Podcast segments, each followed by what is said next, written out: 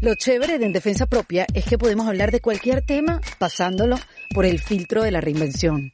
Mi nombre es Erika de la Vega y les cuento que la historia de reinvención de mi invitada de hoy parte desde que escribió su primer libro, que fue hace más de un año y que de inmediato se convirtió en un éxito literario, que lo han traducido en más de 20 idiomas. Y sí, escucharon bien, no es un error mío. Su primer libro fue traducido en más de 20 idiomas se llama La hija de la española y la revista Time incluyó su novela entre los 100 libros más importantes del año 2019. En esta conversación que tuvimos en Madrid, Karina Sainz Borgo, periodista y escritora, me cuenta que este éxito la pilló en el escritorio del periódico donde trabaja desde hace algunos años en España. Karina creció en Venezuela, pero se hizo adulta en Madrid y tiene pues esa mezcla entre la calidez del Caribe y la practicidad española. ¿Qué la movió a escribirlo? ¿Qué le hizo sacarlo de la gaveta donde lo tenía guardado? Eso nos lo cuenta en esta conversación y también me cuenta de su novela, que es sobre una joven venezolana que tras la muerte de su madre trata de huir de un país que se desmorona.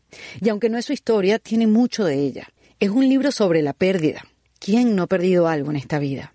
Es un libro sobre la pérdida del presente, del lenguaje, de una patria y de las consecuencias como la nostalgia de quiénes éramos y de quiénes pudimos ser. Esta es una conversación muy generosa en donde Karina me contó en detalle cómo vivió cada uno de los procesos de este libro, desde sus sensaciones al escribirlo hasta su experiencia de una extensa gira que la llevó a viajar por el mundo. Esta es una conversación además que reconforta, alivia escuchar a una mujer joven disfrutando de su éxito, inteligente, además con un vocabulario exquisito, de esas mujeres que se exigen y mucho y que de ella aprendes y que con ella te ríes. Karina te suma y te hace sentir lo que yo llamo orgullo de género. Vienen más libros, por cierto, y si ya con el primero reventó el mundo entero, imagínense los próximos que escribirá desde la seguridad del que confía en su talento de contar historias que te atrapan desde su primera página. Yo los espero en mi página web, ericadelavega.com. ¿Para qué? Bueno, para que se suscriban a mi boletín, a mi newsletter y todas las semanas reciban un correo de mi parte con información, con inspiración, quotes, fotos, cosas que hay que ver, que leer. Y también los espero en la cuenta de Patreon de este podcast patreon.com slash en defensa propia. Ahí te puedes hacer miembro y mientras nos apoyas puedes consumir material exclusivo que solamente tú podrás ver en esa plataforma. Ahora sí, los dejo con Karina Sainz Borgo en defensa propia.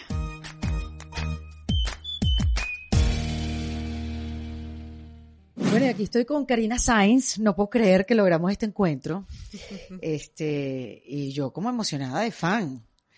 Porque yo llevaba tiempo que no me terminaba un libro.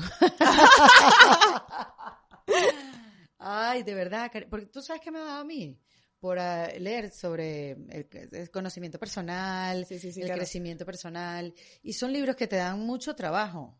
Eh, ¿Sabes? He tenido que escribir, he tenido que, ¿sabes? Para, para estudiarme a mí misma y ser mejor persona. Llevaba rato que no leía una novela.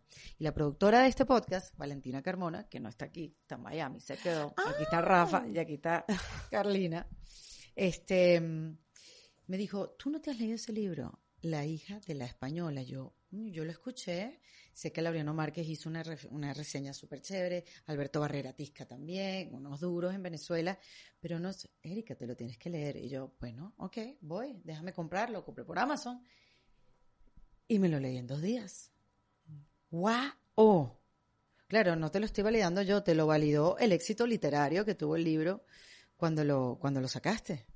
Que, que a ver, ¿tú te esperabas eso cuando estabas escribiendo esa novela? Bueno, no, primero muchísimas gracias por, por la invitación, por toda el, la consideración de, de, reunirnos, porque además que me hace ilusión que, que, que, conversáramos. Y segundo, porque, porque, porque yo considero que es como, es luminoso que alguien te diga, hace tiempo que no me he terminado un libro, pues quiere decir que te sujeté, ¿no? Te conseguí que te quedara. Eso te lo agradezco muchísimo. No, yo no me esperaba nada de esto. Eh, no, de verdad que no. Y no me lo esperaba en, en todas las cosas magníficas que ha tenido, porque ha tenido cosas tremendas, pero tampoco me esperé que la gente se iba a emocionar tanto. Eh, es decir, yo había, tenía, tenía en mente hacer un libro que fuera muy literario, que fuera una novela.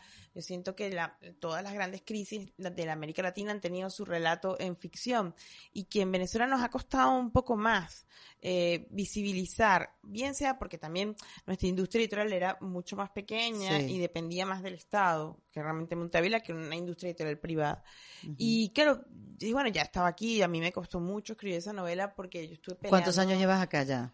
2016. Yo cumplo este año que 14 años. Yo llegué aquí en un 2006. Llegué aquí joven, bueno, no soy no soy mayor, pero bueno, llegué con 24 años. claro. Y ahorita tengo 38. Oye, pero no se te ha pegado nada. Nada, todo eso me lo dicen la mayoría de mis amigos españoles. Sí. Y yo, yo me imagino que es un efecto como, mm, no sé, eh, eh, afectivo, en defensa propia. afectivo con el lenguaje, no sé, porque además yo trabajo como periodista en España. Claro. Y escribo, hablo en radio y, y, y no, es, no es, claro, en un momento cambio el vosotros, el, el claro. ese tipo de cosas, pero, pero bueno, y a mí me costaba mucho llevarme con el tema de Venezuela, o sea, lo tenía muy atragantado, yo no era capaz de hablar de Venezuela mis amigos españoles se reían y, y, que entonces era mi pareja española se impresionaba porque yo me levantaba de las mesas enfadada y decía, yo no voy a hablar de esto, ¿no? No puedo. De repente cuando el ciclo de represión más fuerte estudiantil, en 2017, me volqué, o sea, empecé tal cual como empezaron a ver, enterramos a mi madre con sus cosas, o sea, salieron dos párrafos del tirón y dije, uy, y seguí trabajando, la trabajé año y medio, y, y la, la, la, guardé en el cajón, no quería saber nada de ella.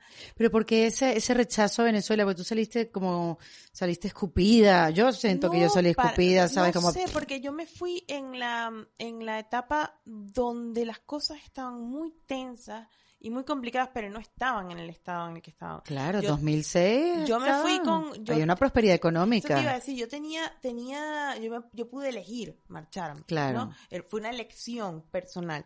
Pero no te puedo negar que tenía muchos conflictos con el, con el, con el país. Yo no me reconocía, no, no me sentía, y, y, lo comento siempre, porque en buena medida yo, Adelaida Falcón, a la protagonista de este libro, le dejo una gran cantidad de mis, de, de, de mis obsecaciones, ¿no? Empezando que ella se siente una cobarde que sale corriendo. Eh, esa es la sensación que yo tenía. Claro. Entonces, bueno, a medida que fue cuajando, el manuscrito lo leyó una persona que le fascinó y me fichó como en, en, la industria editorial como agentes literarios, ¿no? Entonces, esto es Casanova Lynch, que es una, una, agencia literaria que está en Barcelona. Pero lo enviaste, conocías a una persona. me, me llama la atención mucho los procesos de los libros. Claro, la persona me conocía, pero me conocían porque soy periodista cultural en España. Y trabajo como periodista cultural.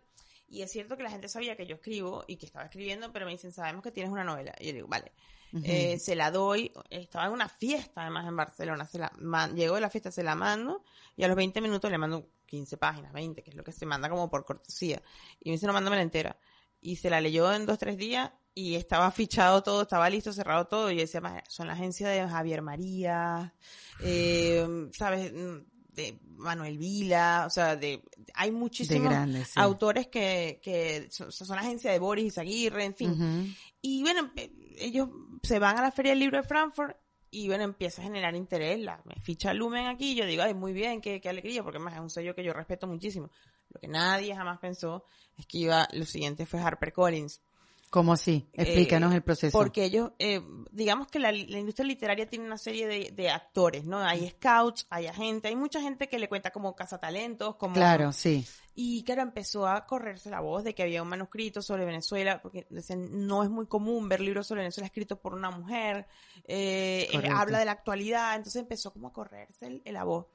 Eh, fue Harper Collins que llamó y hicieron la oferta, y de ahí en adelante empezó como un efecto dominó ¿Y esto cómo te, cómo, cómo te pilló, como pues dirían aquí? A mí me pilló trabajando, me pilló trabajando mm. de mi, periódico, tranquililla ahí en las tablas, diciendo esto todo es, pero todo el mundo me da la enhorabuena y yo no entendía. ¿En qué periódico estás trabajando? Trabajo en un periódico digital que se llama Voz Populi, eh, que es mi casa en España desde hace ocho años, una cabecera en la que he ah, crecido mucho, un financiero, un periódico, un periódico básicamente financiero, pero vamos, o sea, yo, yo, no me lo creía y todavía no me lo creo. Es decir, ha sido, eh, me, empecé a entender lo que estaba pasando cuando se puso en marcha el libro, porque el libro sale en marzo de, hace un año, casi un año, en marzo del 2019. Hace nada. Hace nada, pero claro, después en Italia salió el mes siguiente. Y en Alemania salió el mes siguiente. Y en Estados Unidos salió el mes siguiente. Entonces, claro, yo estaba haciendo promos solapadas en todos los países. Claro. Eh, lo cual fue una, ha sido un aprendizaje tremendo, pero fue un poco como, ¿Qué me pongo? más o menos es, es cómo respondo. exacto. Que aparte, que me pongo? Que eso es una cosa importante, pero aparte como, eh, claro, pero fue es una experiencia tremenda porque el- para bien o para mal, la historia de Laida Falcón, aunque yo haya querido hacer una novela tremendamente literaria, es una novela donde tú puedes rastrear perfectamente la actualidad venezolana. Sin mencionarlo. Allá donde iba, eh, sin mencionarlo, allá donde iba me encontraba explicando cosas eh, políticas, política pura y dura. Wow. O sea, parece que no, pero es lógico. Hay países donde no hay ni, en España hay interés en, en América Latina por, por un tema histórico y de lenguaje. Pero Estados Unidos lo tienen mucho más crudo. Y ya no te cuento en Finlandia o en Noruega. amor a Dios. Que tienes que empezar a convencer desde el inicio de los tiempos, ¿no? Y tienes que... Es que eh, fue un proceso muy hermoso, también muy desgastante, eh, porque en el fondo yo estaba hablando, yo intentaba hablar de literatura, Pero, pero- terminaste hablando de política. o sea, todo lo que no quisiste hablar los primeros años de cuando te Claro, entonces yo dije, bueno, dentro de todo como proceso humano fue muy... me permitió poner en orden mi relación con Venezuela, porque realmente el, el- el libro es una gran historia de la pérdida, ¿no? Eh, es- Desapego. para mí es un libro de la pérdida, porque esta, esta mujer que no que está ante la tumba de la madre y se da cuenta cuando muere la madre que es que ha muerto el país donde ella vivía, ¿no? Entonces esa idea de la patria, de Hay una frase huérfano. ahí al principio que es como, mi mamá ya no se conjuga en presente. ¡Ah! Yo dije, ¿qué libro es este? Y esa es la página número dos. Yo dije, esto no, ¿qué le pasa? ¿Por qué me escribe esto? Sí. O sea, es fuerte. Porque la idea además era como decir, la primera muerte ocurre en el lenguaje. Exactamente. Porque la primera muerte a la que nosotros nos expusimos ciudadanamente era la estigmatización, todo lo que hacen todos los regímenes totalitarios, Ujú. escuálido, oligarca, y además tú empiezas con ese proceso Sí, de así como en Cuba le dijeron gusano. y empiezas a exacto. repetir eh, aquello con lo que se te, se te estigmatiza. Y claro, cuando yo llegué acá, Erika, me puse a leer mucho más seriamente literatura centroeuropea y europea. Eh, yo tenía una impronta muy latinoamericana, muy Claro. de Estados Unidos. Conocía autores europeos, algunos clásicos, pero no me, había met- no, me había, no me había metido en la cuestión. Cuando yo empiezo a leer a Primo Levi y sus reflexiones después de Auschwitz, yo digo, con una diferencia histórica, pero nosotros hemos sido sometidos a un proceso totalitario que es, mina todas las capas vitales, ¿no? Todas. O sea, por eso es que Adelaida Falcón eh, cree, por ejemplo, que las mujeres que invaden el apartamento la pueden ver a través de las paredes, ¿no? Cómo ella se siente como, como un miserable que le roba a los demás las cosas, como... Sí. Te conviertes en lo que en lo que odias, exacto, te conviertes en el otro. Entonces, a mí me, me, me parece interesante porque, mm, primero, no quería, eh, no, no quería hacer un reportaje venezolano porque se ha hecho muy buen periodismo para explicar eso. Sí, es Y verdad. creo que en la ficción eh, también ha habido aproximaciones eh, muy valiosas, pero yo sentía que no había voz de la víctima. O sea, mm, yo no quería perder mi tiempo mencionando a jerarcas de, de- de la revolución. ¿Quién cuenta a la Claro. persona que está desesperada? ¿A quién le pone la luz? Exacto. ¿Quién cuenta? Hay miles de Adelaidas. Uf. Adelaidas, Adelaidos, o sea, hay miles de Santiago. Y yo decía, bueno, vamos a crear un personaje que es lo que hace la novela, pues vamos a crear un, un personaje de ficción, ¿no? Y, y creamos un artefacto y una, y, y una- y un personaje que hable por voz de muchos. Claro, Adelaida tiene muchísimas cosas de mucha gente. Adelaida es un, es un pequeño re- retazo de, de un montón de cosas. Un poco de ti, un poco de la gente a tu alrededor, Claro, gente y- que se fue. Y aparte que en el fondo mm, nosotros podemos ver y lo vemos eh, eh, el- todo el tema de la migración en Venezuela eh, hay un segundo ciclo o sea si hubo un ciclo de migrantes europeos que se vinieron en la posguerra europea ahora hay un nuevo ciclo Correcto, al revés. de la diáspora entonces Que se vienen los hijos, pero no los padres, si están vivos. exactamente Los padres se quedan en Venezuela. Exacto, no, eso es mi amor, no, se quedan ahí en la Candelaria, váyanse ustedes a, a donde éramos nosotros y rescaten las casas, lo que sea, lo que tuvieron o lo que no tuvieron, empiecen su vida. Eso a mí me llama mucho la atención porque no se quieren ir. y te da una idea de que realmente yo creo que Venezuela tenía un proyecto de modernidad, creo que tenía un proyecto moderno que se comienza a hacer grietas y precipita. O sea, el- realmente la elección de Hugo Chávez es, es la fase final de un proceso de, Claro. claro. que nunca pensamos que iba a ser tan profundo y que iba a tener, iba a ser una cosa tan depauperante, ¿no? Sí, sí, O sí, sea, sí. porque además hubo esta idea de, no, esto no va a ser así, esto estamos exagerando. Bueno, todo el mundo, a ver, ¿con cuánto ganó Chávez? No, Chávez tenía muchísima popularidad, claro. Muchísimo, o sea, digo, gente que creyó de verdad en él, que hoy en día celebran que esté muerto, pero ¿cuánta gente lo apoyó? ¿Cuántos medios de comunicación lo apoyaron? Sí, no, Chávez era un síntoma de muchas cosas. Yo recuerdo que yo tenía 17 años cuando la elección de, Hugo Chávez. Y tú veías los candidatos presidenciales, bueno, Irene Sáez con, con todas las características que podía tener, pero no, no tenía un perfil de antagonista con Chávez. Alfaro Cero, el caudillo más antiguo de Acción Democrática, era imposible.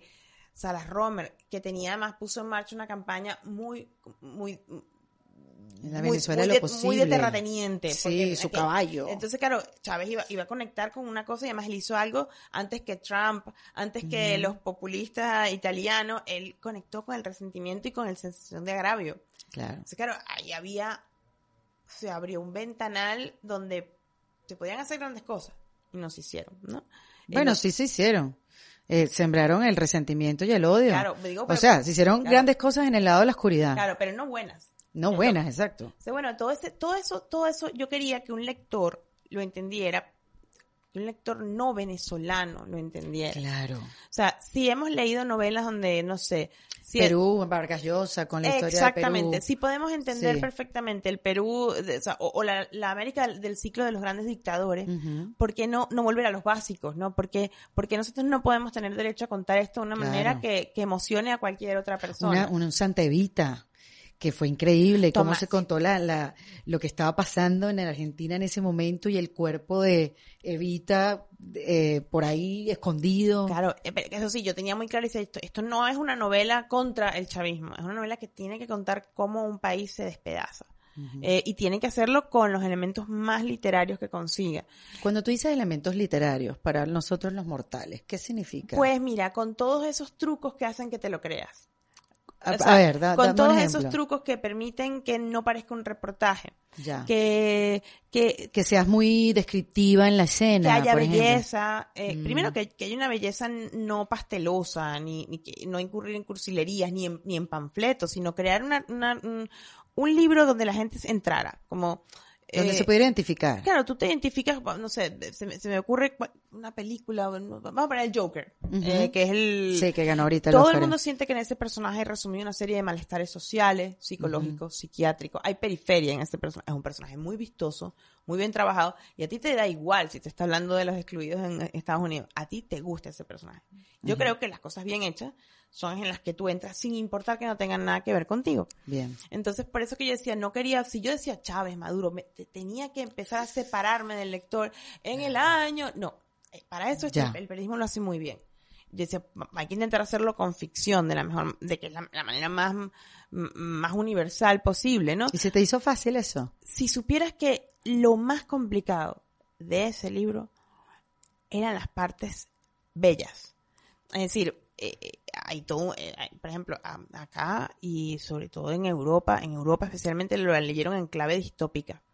en clave distópica. Que eso era una, que eso parecía el apocalipsis, que parecía un, un poco ciencia ficción, y puedo entenderlo, que les parezca ciencia ficción, ¿no? Claro. Pero Porque sí, lo que pasa en Venezuela supera la ficción. Entonces, esto es la novela más realista del mundo. Sí. Pero claro, yo, era muy sencillo, era muy sencillo, no, construir un paisaje de de, de, de, de, amenaza. Yo quería que, el lector estuviera todo el tiempo nervioso, pero no podía someterlo a esa, porque lo voy a volver loco y va a salir. Entonces hay pequeños trozos de belleza en la novela, sus recuerdos, cuando ya habla de Kumare, cuando habla de las piloneras, que recuerda a las tías, que es un poco un guiño al país de 50 años atrás.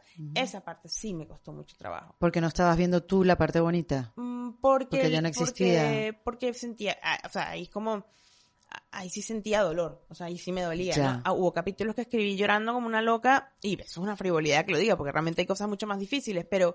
Eh, no, no es ninguna frivolidad. Tenía una sensación de exhumación, de que estaba, de que estaba, por ejemplo, yo creo que, mm, de hecho, yo le doy las gracias al final del libro, porque sí, es cierto que los cantos del pilón están cantados por muchas intérpretes, pero a mí el de, el de Soledad Bravo para mí era el, el, el, el de mi casa, ¿no? El de, el de mi infancia y, y echaba de menos cosas, porque aunque yo no haya perdido el acento, hay palabras que ya yo no digo. Ah, yo no digo guayaba, guacuco, ciruela. Entonces tenía muchas ganas de usar todo eso, ¿no? Sin convertir eso ni mucho menos en una cosa exótica y... No, no, y, un, cuento nostálgico que pese, ¿no? Sí, eh, eh, pero también es cierto que hubo cosas que me gustaban mucho con, con, el, con jugar y me da cuenta que me divirtieron un montón. Por ejemplo, hay una parte en, en la que tú crees que a Adelaida le va a pasar algo en el aeropuerto y le pasa, pero le pasa lo, lo- todo lo, Lo contrario. normal. Todo, exacto, todo lo contrario a lo que uno espera. Pero aquí lo, lo normal, ves, tú lo dices, lo, normal, normal. pero, Ah. pero, pero entonces mucha gente me dice, pero es que eso es surrealista. Y yo le digo, pero es que ha pasado. Ujú. Entonces, bueno, ha sido como, bueno, como un proceso muy loco y, y muy extraño, porque en el fondo la lectura que hay es esa sensación de que todo el mundo, de que esto puede pasar en cualquier lado, ¿no? Y, y lo dicen. Y qué miedo, porque además nos, nos pasa y, no, y lo pensamos todos los que estamos fuera, buscando un futuro en un país donde haya libertades y todo lo demás, y que ahora se van en amenaza. Sí, sí. Chile, Sí, Argentina, claro, claro. el mismo Estados Unidos, ¿no? Tú sabes que- España. sabes que es muy loco porque en, en, hubo sitios donde no tenía que explicar nada. Evidentemente, en América Latina no tenían claro. Porque tú llegabas a una feria del libro, tú llegabas a la presentación de tu libro y que leías un par de páginas o te lo que, lo, presentabas. que, lo que hacíamos era bueno, aparte si, si iba a ferias o iba a presentar, era, bueno, por supuesto se presentaba el libro, entonces tienes unas mesas donde la gente va y habla contigo, y aparte del, del contacto con la prensa. Y esto era todo nuevo para ti, pues, o sea, así Sí, como me lo estás explicando, sí. te lo explicaron a ti en ese momento. No, no me lo explicaron, pero también, también lo sabía. Ah, bueno, ok. Lo sabía por retruque, porque, porque claro, yo como periodista iba a todas las... Claro. O sea, si viene un autor, lo entrevisto. Claro. Entonces, claro, no sé, ponte tú, eh, fue un proceso muy curioso porque, por ejemplo, en Colombia yo no tenía que explicar nada, lo entendían todo perfectamente. Mm. Eh, en América Latina en general entendían. Yo tenía que en Estados Unidos, por ejemplo, en, en- en Nueva York fue todo un tema explicar esto, ¿no? Eh, porque ellos estaban al corriente, pero había que ponerle ciertos mimbres al tema venezolano, ¿no? Eh, claro, un tema, una novela que empieza, so- una novela sobre la madre es lo suficientemente amplia para que entre todo el mundo. Pero claro, de repente me iba, lo que te digo, Finlandia o Noruega y, me costaba más, tenía, tenía, entraban más por el lado de la hija de la madre que por el lado político. Claro. Pero, por ejemplo, empecé a notar el- los cambios en la, en la recepción a la diáspora. Por ejemplo, en Perú fueron muy, me insistieron mucho. ¿Usted qué piensa del tema xenofobia contra los venezolanos? ¿Usted qué piensa cuando... Ah, sí, yo fui Claro. Perú también, nos lo preguntan mucho. Ah, y tú te puedes dar cuenta cómo en Colombia yo encontré una, una, una solidaridad a priori. La Sí, misma porque que se vi- va sembrando. la misma que vi en Miami. Lo que pasa es que Miami, evidentemente, es un territorio mucho más beligerante porque Sí. ya tienen una diáspora importante. Bueno, los cubanos además ya, ya llegaron con esa historia hace tantos años. Claro, ¿no? y se nota muchísimo. En la Feria del Libro de Miami, por ejemplo, eh, se notaba, se notaba claramente, igual que la, la, la cantidad de gente que hay en Colombia, pero también es que hay en Italia. Y aquí en Madrid. Ah, bueno, que Madrid es como, Madrid es como el segundo, el segundo foco, ¿no? Migratorio Seguro. junto con Miami, creo yo, bueno, Sí. por un tema de, de, de, de- El acento. de la relación que hay, ¿no? Y- No, exacto. Y todas las posibilidades que le han dado a los venezolanos para venir y trabajar, e invertir. Bueno, eso es verdad, una primera, una, una primera parte, y la segunda de, de que hubo una diáspora interesante en los últimos dos o tres años, Sí. porque los que nos vinimos en el 2006 era- teníamos todos más o menos el mismo perfil, ¿no? Éramos como... Bueno, tú pudiste seguir haciendo lo que hacías en Venezuela, que a pesar Claro. de que teniste los 24 años, tú eres periodista Claro, cultural, era trabajaste fácil. en el Nacional, Era sencillo reinventarse porque no, no pasaba nada, o sea, yo no había perdido nada. o pero sea, es que no te, o sea, lo que quiero decir es que no te reinventaste en ese momento. Exacto. Seguiste haciendo lo mismo. Exactamente. Tuviste la facilidad, la Porque, suerte. porque tenía tiempo a mi favor, porque era muy joven. Claro. Entonces, claro, aquí no pasaba nada. Si yo entraba de pasante con 24, no había ningún problema. Claro. Pero entrar de pasante, que es imposible a los 40, 35, cuando sí. ya eres un periodista o un profesional hecho y derecho, yo he visto gente que se ha reinventado a fuerza de, de, de tesón. Claro. Que por eso es que digo que dentro de toda la... mm, Que por eso es que me, una persona me preguntó, usted dice que solo los que se van se salvan. Yo no estoy diciendo nada. Las Claro. novelas, las novelas no, dicen el discurso, plantean paradojas. Sí. Eh, un poco lo que yo intento decir es el que quiere sobrevivir lo, lo hace desesperado. Y yo he visto mucha gente que aquí se ha reinventado ah, a fuerza. A base, Ejemplos a base, como- a base- como- mucha gente, gente que a lo mejor es mm, biólogo mm, celular. ¿No? Y termina de repente pues, incursionando en otras áreas tipo La gastronomía. eh, gastronomía. Sí, sí, sí. Eh, hombre, eso no es, eso no es sencillo porque tienes que invertir tu dinero, el que traes. Eh, Sí, España, sí. Es una, España es una sociedad muy abierta muy tolerante y habla nuestro idioma. Pero, por ejemplo, te voy a poner un ejemplo que me pareció bellísimo. En Berlín. Estaba con la gente de la editorial y estaba el Festival de Literatura de Berlín y fue un chico venezolano que tiene mucho tiempo viviendo allá. Para tú hacerte alemán tienes que renunciar a la nacionalidad venezolana. no puedes tener No dos, puedes tener como las dos. normalmente. Entonces, cuando él se acerca, estamos hablando, la editora lo escucha y se le queda viendo, ¿no? Pero así como impresionada. ¿Cómo? ¿Has tenido que renunciar? Sí, le dice él, ¿no? Eh, pero claro, ella, ella lo entendía como, como que realmente has tenido como que cortarte un brazo. Y él lo decía, es verdad, lo he tenido que hacer. Claro. Pero eso, o, qué hago, ¿no? O por ejemplo, eso, eso me pasaba mucho con las editoras, se daban cuenta. Cuando veíamos, toda la gente venezolana tiene un, tiene el gesto triste. Una nostalgia que es peligrosísima, porque además no, eh, la nostalgia pesa tanto que a veces no te deja avanzar. Claro, lo que pasa es que ahí cuando tú te das cuenta, y por eso es que cuando yo voy viendo, reencontrándome con gente, en que es, de eso ha sido un poco esta gran gira, eh, ir viendo gente que ha aprendido a reinventarse, y reinventarse pasa por, eh, te, tienes que mutilar un poco, por eso es que Adelaida plantea ese juego, ¿no?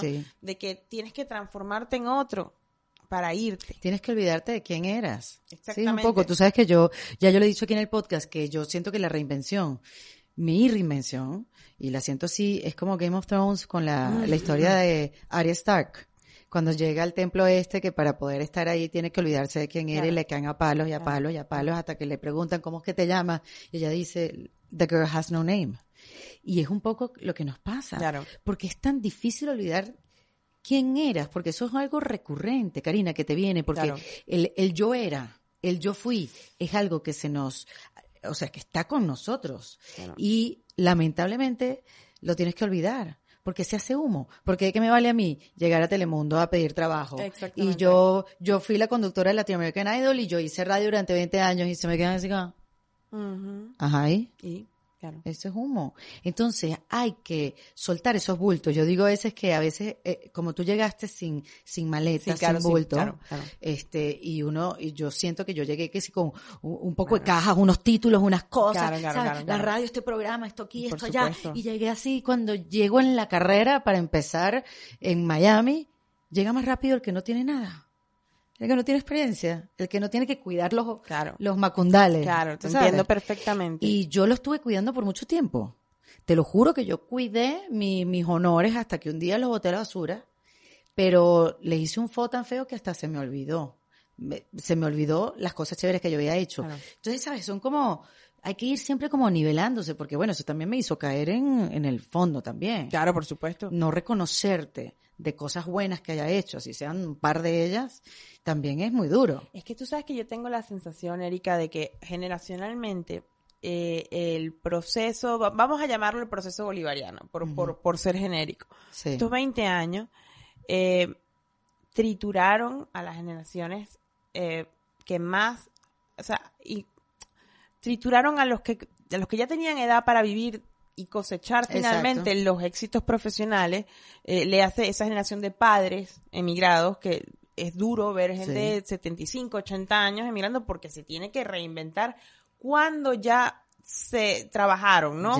Luego, esa generación entre 40 y 50, que era la que estaba llamada a suceder, ¿no? En, en todos los estratos de la vida, ¿no? Digamos, políticos, medios, de repente se encontraron amanecidas, ¿no? Sí. Eh, luego esta una generación quizás sea la mía, que nos costaba menos porque estábamos poco hechos, estábamos haciéndonos. Pero luego tienes a los más pequeñitos que para mí esa es mi esperanza están puestas en esa generación y en los que nacen fuera, porque no no van a tener van a haber metabolizado de otra manera. Claro, tienen otra visión, otro punto de vista. Más abiertos, más tolerantes, pero sin duda alguna yo creo que hay grandes figuras públicas venezolanas que que se han tenido que reinventar. Completamente. Incluso políticamente hablando. Sí. Eh, eh, es una cosa bien compleja, bien dramática, y eso demuestra eh, que un país sufre entero, o sea, sufre entero completo y nadie se sale. Tienes una generación completa en Venezuela joven que no sabe que existe la separación de poderes. Yo me acuerdo que el, el, presidente de la República tenía que presentar el ascenso de los militares ante el Senado. Exactamente. La memoria y cuenta. ¿Te acuerdas que se un ¿Quién fiscaliza? todo eso eh, parece una tontería, pero eso necrosa el, el, pensamiento democrático, ¿no? O sea, tú, sabes que nadie te va a juzgar, ¿no? Claro, nadie va a reclamar que se está haciendo porque ya no se hizo más nunca. Claro. Entonces, eso, eso genera una sensación de envejecimiento. Primero envejecimiento. Eh, mira, el otro día eh, estaba hablando, yo no, voy a Venezuela desde, desde el 2013. O sea, desde la Navidad del 2012 al 2013 eh, porque no podía. Cada vez que volvía, primero la ciudad no me entendía, yo no la entendía. Eh, a partir de ahí empieza ese vaciamiento de la ciudad donde la familia empieza a irse. Claro. Y claro, yo estaba trabajando una historia, una novela, que después terminó en un cajón tirada. eh, Claro, porque esta es tu primera novela publicada. publicada. Pero yo tengo unos, unos tres intentos. Tú previos. publicaste algo ahorita que se llama Caracas Algo. No, eh, se llama Crónicas Barbitúricas. Ah, exacto. Sí, Miguel sí. Perelló, que lo vi en Valencia, me dijo que te conoció y quedó alucinado contigo. Miguel Perelló es un director de cine, filmó mucho en Venezuela y productor también. Eh, y me dijo que te conoció y que se estaba, se estaba leyendo ahora este, este libro. Y Yo, Sí. pero yo no he escrito más nada. Yo Sí, como sí. si te conociera. ¿Sabes Digo, qué "No, pasa? sí". Que el, ese libro estaba, es muy gracioso porque ese libro estaba apalabrado, eh, iba antes de la hija de la Ah, española. Pero claro, lo del, lo del, lo, del, lo del, lo del- porque además el, el problema de la novela, o la característica de la hija es que se hace muy vistosa y en- dentro del sector editorial que es muy pequeño se empieza a hablar, hablar, hablar. Claro. Entonces di- dijeron los de Lumen, oye, mira, si tienes otro libro, por favor, aplázalo. Ah, nosotros queremos salir como inédito, nosotros es nuestra. Y la editora del Círculo de Tiza, Eva Serrano, que es una mujer encantadora, me dice, tú tranquila, no te preocupes. Y lo, lo atrasamos. Ah, qué bueno. Entonces, claro, ella fue un poco, ella realmente, ella fue la verdadera valiente. ¿sabes? La que Claro. dijo como, yo la vi primero, ¿sabes? Era como... Bueno, pero apostaría también por el éxito de tu primer no, y libro. fue, fue muy bonito. Y ese libro lo que hace es como narrar eh, mi percepción, mi visión de España desde el 2006 hasta hoy. Y claro, tú te vas dando cuenta cómo va cambiando España. O sea, la España del final de Zapatero, ¿sabes? La que estaba a punto de irse todo al garete y que estaba Sí. a punto de venir la crisis. Se ve muy divertido porque se ven los cambios de las dos cosas. ¿Y tu visión de la edad que tenías en ese momento? ¿O Claro, ¿no? Y todo, y la visión que yo tenía, esa visión del emigrado, del que no está, del que... Mm, del siempre- no pertenecer. Sí, porque yo siempre digo que yo, mi desarraigo no, yo no me siento desarraigada en España. Claro. Me siento desarraigada en Venezuela. Guau, que ahí, eso viene el tema. fuerte. Cuando volví la última vez y fui a buscar a la Biblioteca Nacional, nos, estaba buscando la edición original de la Carachas de los Techos Rojos de Enrique Bernardo Núñez. Y yo digo, bueno, en la Biblioteca Nacional me van a, seguramente está y tal. Entonces lo, lo pido y me traen una edición escolar. Y yo, no, no, no, no, estoy buscando este año circa tal. No, no, no, pero además, no fueron, no fueron hostiles, ¿eh? ni, ni mucho menos. No, no, pero si eso, eso se mojó, te echó un fiambre, me dijeron. Y yo pensé, la primera edición está hecho un fiambre. Si yo me voy a buscar todos los periódicos, o sea, ¿qué está pasando con la memoria del país? Evidentemente, cuando falta alimento, medicina y luz para operar gente, eso parece una frivolidad. pero Claro. La memoria del país también es importante. Sí. Yo sentía que había como una, una especie de... mm, ¿tú- ¿Ustedes se acuerdan de aquella adaptación que la de la película de, la mm, Neverending Story? Eh, la de, bueno, que, la nada, que se La nada, Claro, es como- perfectamente. Es como, lo que decía García Márquez en, en, el, en Cien años de soledad también, en la fiebre del olvido. Sí. Todo eso está ahí, ¿no? Y, y es muy difícil llevarse, o sea, con un país que, Que se está borrando. que se está borrando y el, y el, y al que tú quieres volver ya no existe. Claro, no está. Entonces, claro, eh, por eso que es tan curioso y yo digo, y antes era muy apocalíptica y era muy injusta, creo yo, era muy injusta. ¿No crees que reinventaste tu relación con Venezuela? Sí, claro. Con el libro, ¿no? O sea, la, la, la, restauré en buena medida porque la carta, la carta, eh, hay una parte en que la protagonista le va a decir la carta tanto a su madre muerta como a la, a la madre de la mujer a la que le roba la identidad. Que le dice, mamá, vine a decirte que te amaba, ¿no? Eh, yo no era tan valiente como tú, yo no- era, el- eso sí soy yo hablando, es mi, era mi carta de amor al país, ¿no? Sí. De hecho, cada vez que la releo, yo no, yo no, no, no la he vuelto a abrir, pero a veces me pasa que, que sí, por favor, puedes leer un poco y tal. Y siempre que me ponen a leerla se me, ¿Se te el guarapo? se me hago el guarapo, pero horriblemente. ¡Wow! La otra vez me pasó, hace nada, estuve en, en Holanda la semana pasada y una chica buenísima se metió y buscó las mejores imágenes que había encontrado de, de protestas de calle. Y de repente veo unos chicos en el puente de las Mercedes lanzando piedras, ¿no? Y tal. Y claro, yo tenía, yo tenía mucho tiempo que no reconocía, o sea, me, me di cuenta que la ciudad había cambiado y yo dije, se- se- pero se- no, no puse la cómica, pero se me aguaron los ojos. Empecé. Claro. Y dice, yo no, no había, porque me dice, Es que uno nunca sabe cuándo te, te va a pegar la... decía, porque el muchacho le decía algo así como mi papá es guardia nacional, decía. Y yo fui guardia nacional y no estoy reprimiendo. Y yo iba viendo aquello y se me, iba- me iban entrando ganas de llorar. Y aparte vienen y me ponen, ¿cuál quieres leer? Y me ponen, tomes este pedazo. Y yo, debe haber parecido Lupita Ferrer, ¿sabes? Haciendo así. No, chica, pero es que no es fácil. Imagínate, de palo es Pinocho. No, es que, es que lo que tú dices es cierto. Y yo creo que la sensación, incluso en Miami yo lo vi mucho, ¿no? Eh, tanto en gente de la profesión. O sea, es un luto que tienes que pasar al final, ¿no? Y tú, has, tú decidiste no vivirlo hasta ahora que te tocó. Claro, lo que pasa es que, por ejemplo, hay sitios donde es muy complicado, Erika. Em, mm. En España, mm, el tema de Venezuela está siendo bastante complicado. Política, políticamente hablando. Porque mm, ha, sido asumido como un arma arrojadiza entre un bloque político y otro. Claro.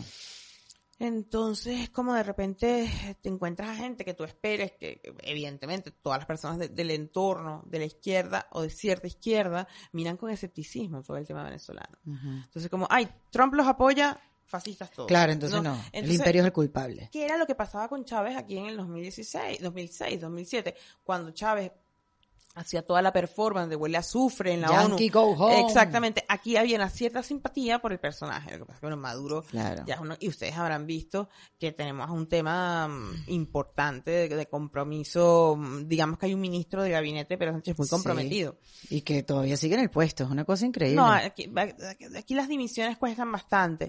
Pero, pero, pero pero condiciona muchísimo. Y la llegada de Podemos al gabinete va a condicionar la política exterior española. Y eso a mí sí me preocupa bastante.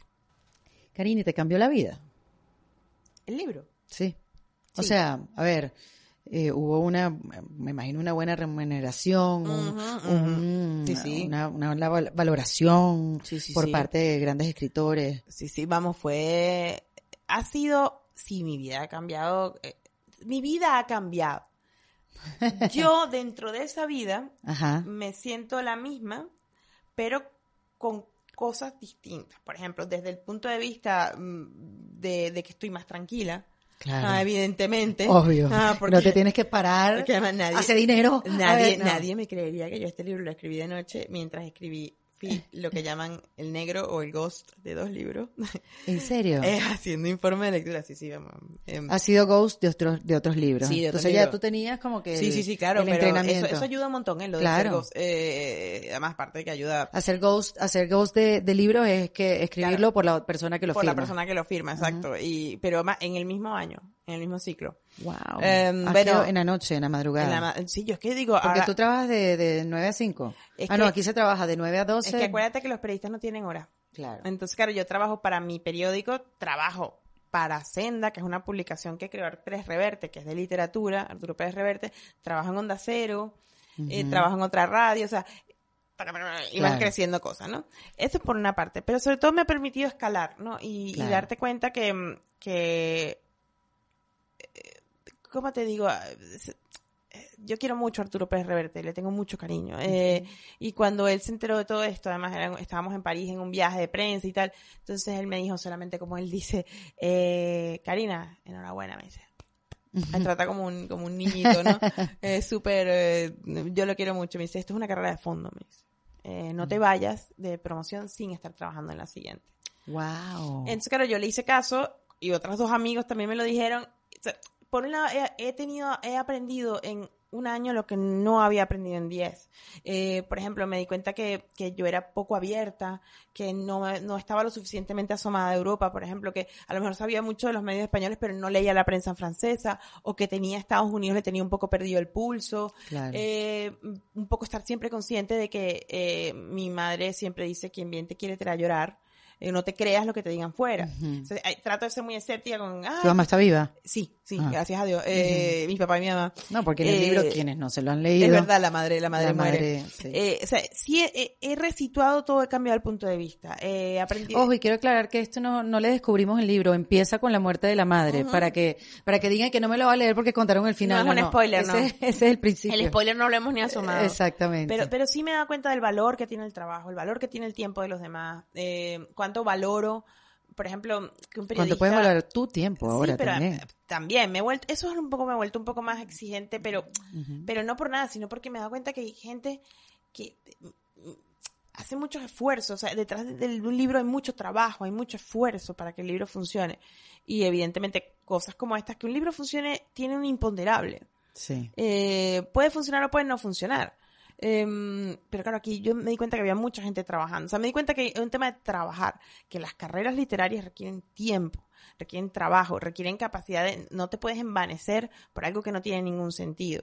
Claro. Entonces, claro, a mí me pasa un poco que tengo que entregar la siguiente, eh, de hecho, ya, ya la tengo, la, la- estoy a la mitad. Bueno, ya publicaste Crónicas Barbitúricas. Claro, pero Crónicas ya estaba hecho. Ah, Esta ya. es la siguiente novela. Y además que es una novela que yo tengo que plantear, refrendar de manera mucho más, mucho más literaria, trabajarla mucho más, que Claro. tenga mucho más. O sea, yo tengo que salir un poco diciendo, bueno, eh, yo no era un fenómeno. eh, Claro, no, no fui un, un tiro al aire, pues, no fui un golpe de suerte. Claro, sino demostrar ahora que de verdad sí soy buena en y, esto. y ahí, por ahí es cuando yo te digo que cambió. Porque por primera vez tenía oportunidad de Mm. optar a decir, oye, yo escribo, ¿eh? Eh, tengo esto. ¿Qué te parece? Antes era como,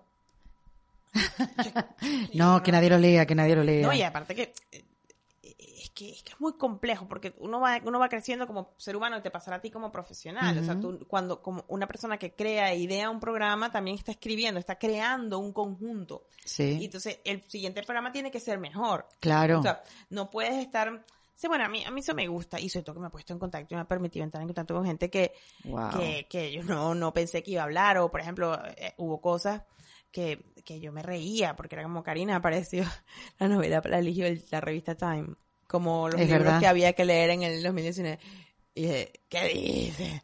¡Ah! Estoy así un día pero tal cual un día tomando café y un amigo y yo entonces claro hubo cosas que no te no- que no que no que, que sí me tomaron por sorpresa y- Claro. y, que bueno y que incorporó a mi repertorio vital como como cosas que debo tener presentes pero que no eso eso va a acabarse Ah, el- Está bien, así Sí, lo- como disfrútalo mientras dure. Exactamente, ¿no? Depende de ti lo Y- que dura. Y sobre todo aprenderlo un montón, un Sí, montón de eso, ¿no? claro. Porque, porque sí se nota, o sea, no sé, eh, de lo último que me queda del libro ya, eh, no a muchos países voy ahí, pero Rusia lo publica, Bulgaria, Qué bárbaro. ¿Cuántos idiomas lo han traducido? 26. 26. ¿Tú sabes cuántos idiomas hay en el mundo? No. Pero el otro día yo lo estaba diciendo, como que voy a entrevistar a Karina y ha sido un éxito literario apenas salió, ¿sabes? Lo que, lo que levanté información. Y entonces lo han traducido en veintipico idiomas. Y yo no ¿Y- sé cuántos idiomas hay, pero son muchísimos. Sí, es verdad, no, no, yo no, no lo sé, pero, pero sí es cierto que lo que me queda que es Estocolmo, por ejemplo. eh, tú dices, Dios mío, porque es que son sociedades que no tienen nada que ver con mis referentes, ni siquiera mediterráneos, o sea, ni siquiera es que son, o sea, ahí se aprende mucho. O Claro. sea, aprende un montón y, y, y terminas haciendo amigos con gente que no pensabas que jamás ibas a tener. Bueno, pero es que es el ejemplo perfecto de esa típica frase de salir de la zona de confort. O sea, este es el ejemplo perfecto. Tú te vas para Estocolmo. O sea, eso no, eso es una zona, ni siquiera de, de, de confort o no confort. O sea, de verdad que te expone, pues, y te No, pone y en se, otro aprende, lugar. se aprende muchísimo, se aprende Claro. mucho y, y, y yo creo que ese es la gran, el gran regalo, ¿no? A mí me va a costar mucho desligarme de Adelaida, eh, porque más, eh, es un personaje que ya lo veo como yo, ¿no? Sí. Eh, porque claro, es como cuánto hay de Adelaida en usted, pero... Y se te hace, a uno se le hace fácil pensar que Pero esa bueno. Adelaida es muy tú. Pero Adelaida, Adelaida era un personaje, es un personaje muy, muy raro, ¿no? Y yo ya estoy como, déjame tranquila, anda, vete a casa, déjame. Tú sabes que eh, Elizabeth Gilbert, que es la que escribió Eat, Pray, Love, y, y ¿cómo se llama? El Black Magic, que creo que se llama, o Big Magic, que también es como un libro que te ayuda al proceso creativo. Y bueno, y ella Claro, escribió ahorita eh, Girls, eh, ¿cómo es que se llama? Bueno, en fin. Ella dice en una entrevista que cada vez que ella escribe un libro y lo termina y lo entrega, chao, siente un vacío siente como una soledad, como, como si algo le faltara y ella vive un luto Claro. cada claro. vez que entrega un libro. ¿Eso te, te pasó a ti? Pues mira, yo creo que como fui muy, muy, muy mm, obediente y ponte con la primera, ponte con la siguiente y claro, la siguiente in- implicaba cierto moverme. O sea, para la siguiente yo tuve que moverme, aproveché un viaje que crucé el... Es, un, es una historia mucho más ambiciosa, pero yo necesito tocar las cosas. O sea, yo necesito Claro. leer las, los personajes, las cosas que creo que voy a hacer. Necesito irlas, verlas, estudiarlas y ponerme. Correcto. Y claro, la novela salió en marzo y yo estaba metida ya en abril, eh, viajando a, a- al territorio donde ocurre la siguiente. Qué bárbaro. ¿Y no te han venido a pedirte los derechos para hacer película? Eh, no lo puedo contar. Ah, pero sí ha venido. Pero sí, no, ya está cerrado, pero no lo puedo contar. Ay, si lo cuento me, me, regañan, pero además, es un personaje brillante. Qué brillante, chévere. que ya apareció y yo dije, madre, no, no tenía el gusto de conocer a esta persona. Lo conocéis, eh, pero no voy a decir nada más porque tengo instrucciones de no decir nada. Va, va, va. No, Y de no. hecho, es- sí, lo, a mí no me interesaba nada ese tema. Sí, talla, ay, sí, ay, no, ese, ay, no. Y cuando llegó y me contó yo, sí. Ah, era como, ay, ahora sí me interesa. Ahora sí me interesa, sí. Eso es como las mujeres, por ejemplo, una- un, ejemplo tontísimo, pero las mujeres dicen, a mí que no me están regalando flores. A mí no me gustan las flores, es una estupidez. A mí no regalan flores, coño, que vengan con las flores. Y tú dices, ay, coño, como que sí me gustan. Ahora sí como me gustan las flores. Eso, ¿sabes? Como que se, se te despierta algo Sí, adentro. nada más, sí. Es un personaje por el que siento tremendo respeto. Es un, Qué chévere, Karina, qué bueno todas las cosas que te están pasando. Sí, hay que, hay que ser muy, muy consciente de eso, porque las cosas no se repiten ni son para siempre ni te las mereces. O sea, eh, son Cúnchale, O sea, pero ¿cómo no seas digo? tan negativa, No, Karina. mujer, no es eso. Porque uno tiende a pensar, ay, sí, porque y ahora no me tocará. No, no, no, no, señora, a la fila. Am, eso, o sea, usted ha tenido este proceso, aprenda lo que pueda y vuelva otra vez a, empezar. Y está bien, y eso eh, me parece chévere que lo hagas también así, en defensa propia, para no acostumbrarse al pico, y, sino que estar preparada para el bajón. No sé, y está bien. Hay, como, hay, hay una frase que a mí me encanta de, de Truman Capote, del, el de, de Mus- Música para Camaleones, que es un volumen que mezcla varias crónicas suyas. O sea, él dice en el prólogo que cuando Dios te da un don, te da un látigo. Y te debes azotar con la misma intensidad del tamaño del que tú crees que tienes ese don. Un poco para, para Sí, siempre estar presente. En suena, un, suena poco, un poco friki y obsesivo, pero yo creo mucho en eso. Porque entonces, si no, la- las probabilidades de, de tu aprendizaje se, se bloquea, ¿no? no Se bloquea como ser humano, se bloquea como profesional, como lector. Claro. Entonces, Y, y te pasa como en los discos, los cantantes dicen que el, el- el- primer disco siempre es el más fácil de escribir, porque llevan toda la vida escribiendo sus cancioncitas en su cuaderno. ah, claro, claro. Entonces viene la disquera, le hace el disco y tienen 100 canciones para elegir. Cuando viene el segundo están en blanco. Claro. Dice, ya va, espérate, déjame vivir un poco.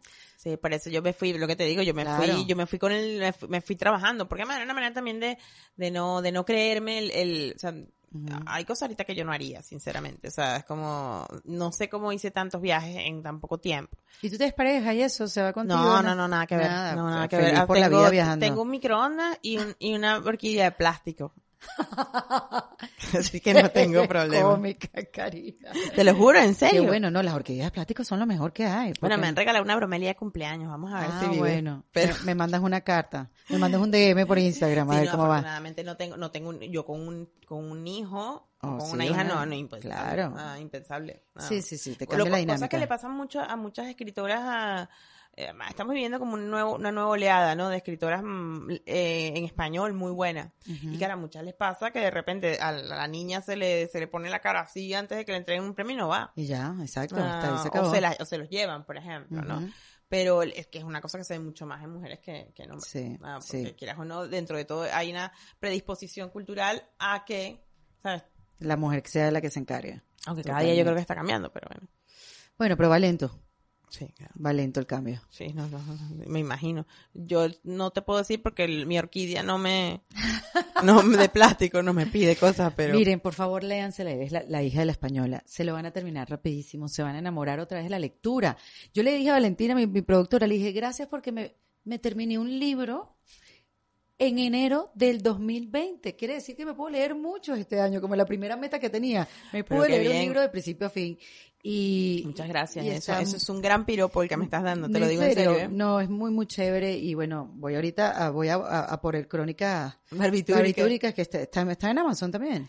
Yo me imagino, pero, pero no mujer espera que yo te lo mando. No, no, yo sé, pero digo, para que la gente también vaya y lo busque. Ah, claro, claro, es verdad. Sí, te siga, y te siga la pista. Sí, no, está en Amazon, está en Y Amazon. te siga la pista porque, bueno, vendrán muchos más por lo que veo y, Esperemos que así sea. y, que, Ah. y que ese látigo mm, te pegue cada vez menos.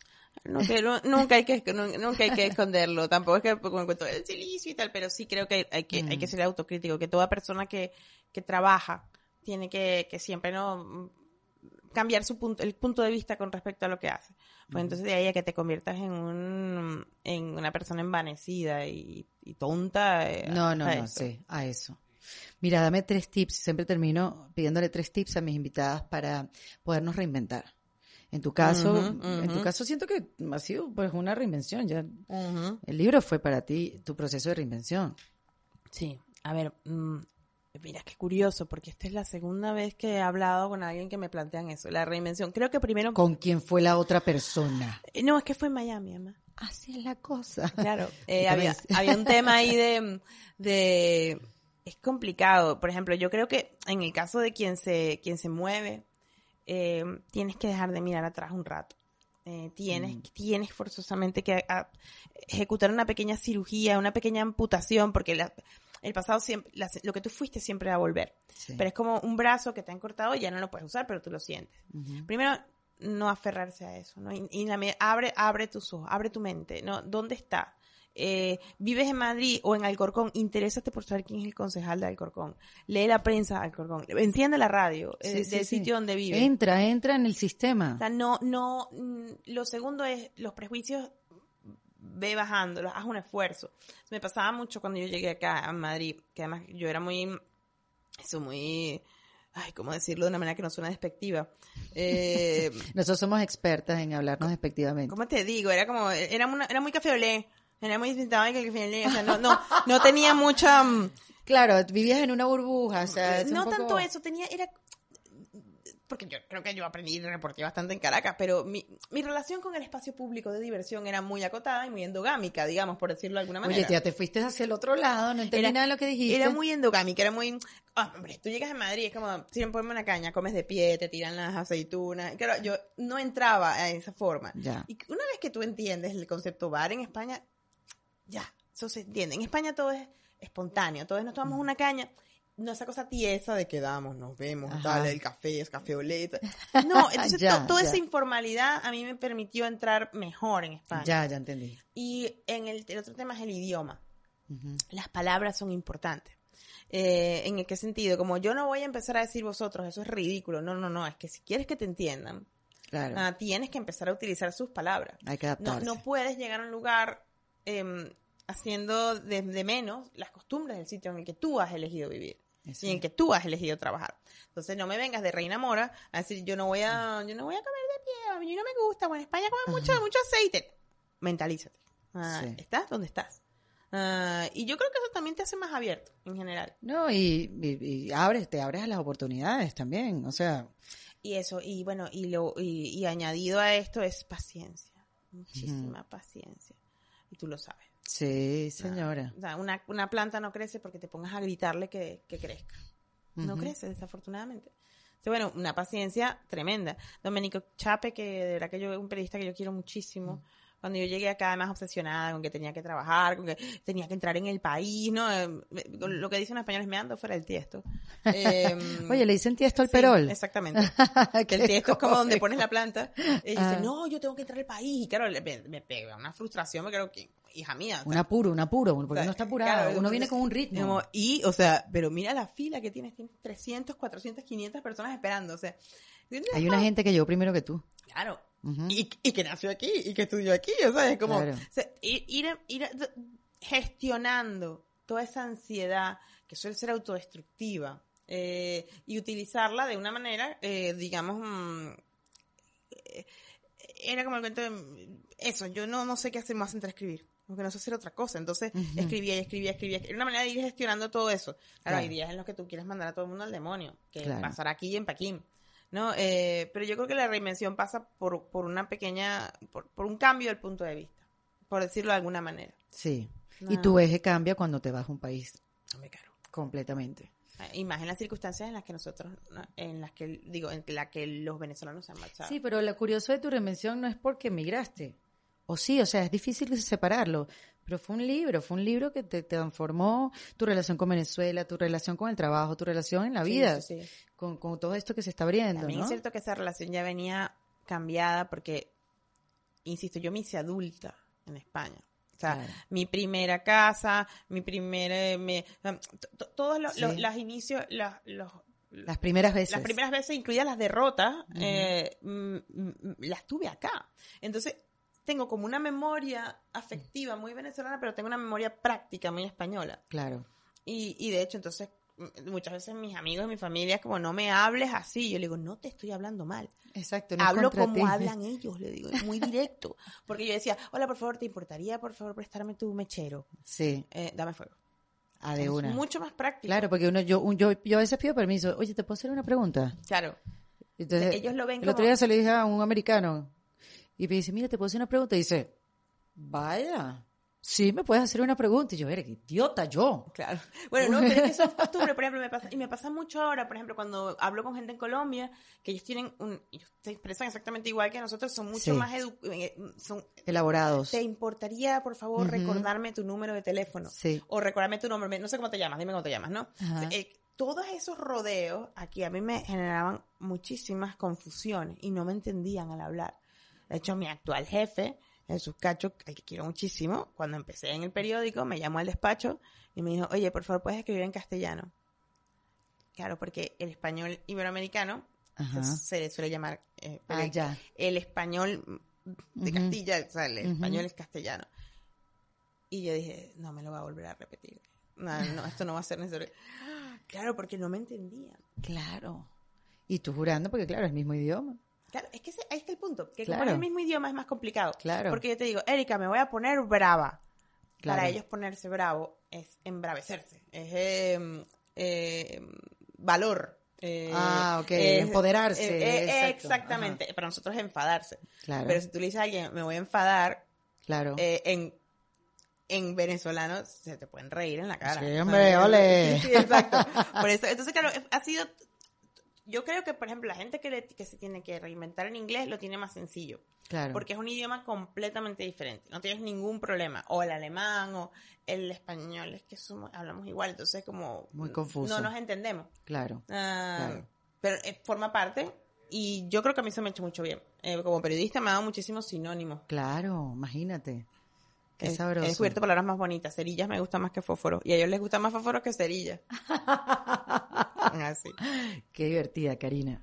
Felicidades por tu libro. No, muchísimas Me gracias. encantó poder sentarme contigo en Madrid. Era como una meta que, que teníamos y, y lo logramos. Qué No, chévere muchas conocerte. gracias a ustedes, la verdad. Y por supuesto que a todo el equipazo que tienes, que es Sí. gente muy, muy, muy seria y muy El trabajadora. equipazo- el equipazo, tres. tres. Pero bueno, pero, pero, traba- pero como pero trabajan, 100. pero trabaja como si tuvieras una redacción de 20 Exacto, redactores ahí. ¿sabes? Ahí, productores. Es así, es así. Bueno, síguenla. Karina Sáenz, ¿tú, tú posteas mucho en tus redes, ¿no? En Twitter, sí, uso, uso Twitter, que es Ah. eh, Karina Sainz, arroba Karina Sainz, pero eh, Karina Sainzburgo. Y en Instagram soy la KSB. Ajá, a mí me costó eh, conseguirte. Que lo uso muchísimo. En Facebook, mi relación con Facebook es, es, Sí, sí. es, es distinta. Pero en Instagram sí, soy, sí hago muchas cosillas y, Chévere. y tuiteo muchas cosas de cosas que estoy leyendo. Buenísimo. Bueno, muchísimas gracias, Karina Sainz, Gracias aquí con nosotros en Defensa Propia. Esto fue en Defensa Propia, grabado en los espacios de WeWork, producido por Valentina Carmona y editado por Andrés Morantes, con música original de Para Rayos Studios. Recuerden suscribirse y recomendar el podcast. Yo soy Erika de la Vega y nos escuchamos en un nuevo episodio. ¡Hasta luego! ¿Estás listo para convertir tus mejores ideas en un negocio en línea exitoso? Te presentamos Shopify. Tal vez no lo sabías, pero nuestro podcast More Than Mamis es un negocio y lo empezamos por supuesto para desahogarnos y hablar sobre la maternidad, no para convertirnos en expertas de ventas y del e-commerce. Así que sí, necesitábamos ayuda para vender nuestro merch y poner en marcha nuestra tienda. ¿Y cómo suena con Shopify? Llegó otra venta. Shopify es la plataforma de comercio que está revolucionando millones de negocios en todo el mundo. Ya seas un emprendedor desde tu casa o desde donde sea, Shopify es la única herramienta que necesitas para iniciar, administrar y hacer crecer tu negocio sin dificultades. Con Shopify puedo gestionar pedidos, envíos y pagos desde cualquier lugar, brindándote toda la información y estadísticas de tus ventas al detalle. Regístrate para un periodo de prueba con tan solo un dólar al mes en shopify.com barra sonoro, todo en minúsculas. Ve a shopify.com barra sonoro para llevar tu negocio al siguiente nivel. Shopify.com barra sonoro.